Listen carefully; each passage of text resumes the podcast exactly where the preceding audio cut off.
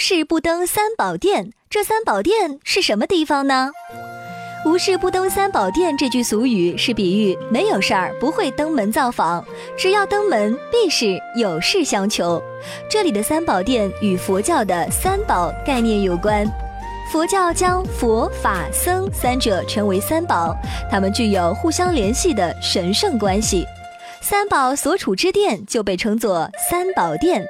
这三处地方属于清净高洁的佛教重地，外人不可以随意乱闯的。而我们也知道，大家拜佛祈求、烧香还愿，通常都是心有所想的，有祈愿身体健康的，有希望金榜题名的，有盼望早生贵子的，也有期望升官发财的。可以说，登三宝殿的人基本都是有求于佛，所以三宝殿也用来比喻有所求之地。